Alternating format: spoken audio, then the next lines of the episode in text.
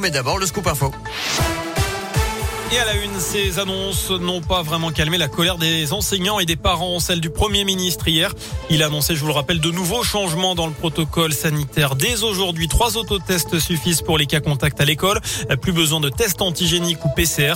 L'école fournira une attestation pour les obtenir gratuitement en pharmacie.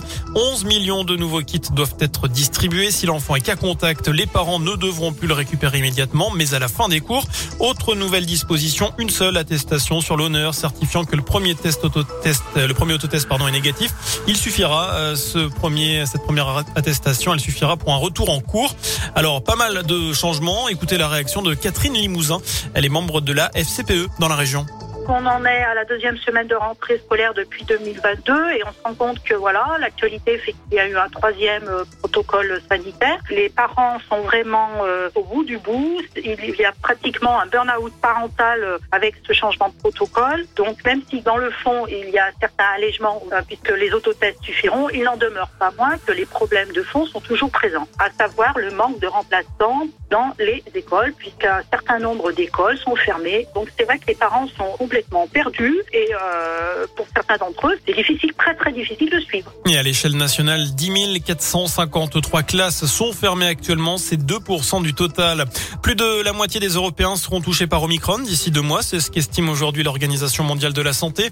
Selon l'OMS, ce variant présente des mutations lui permettant d'adhérer plus facilement aux cellules humaines et pouvant infecter même les personnes qui ont été préalablement infectées ou vaccinés.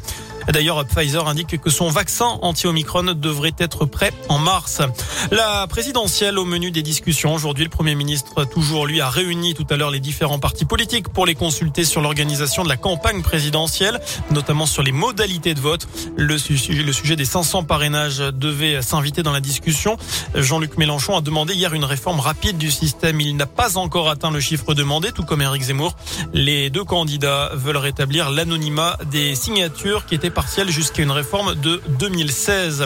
Dans ce contexte des menaces ou même des violences contre les élus, des faits qui se multiplient chez nous et partout en France, notamment en plein débat sur le passe vaccinal. Euh, plus de 300 plaintes ont été déposées par des élus, selon le ministre de l'Intérieur Gérald Darmanin.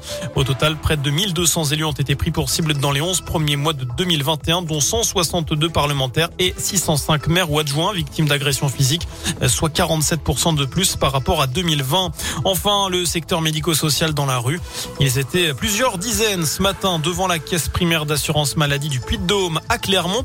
Une mobilisation pour défendre notamment l'hôpital public en grande souffrance. Voilà pour l'essentiel de l'actu. L'info de retour dans une demi-heure. Je vous souhaite une excellente fin de journée.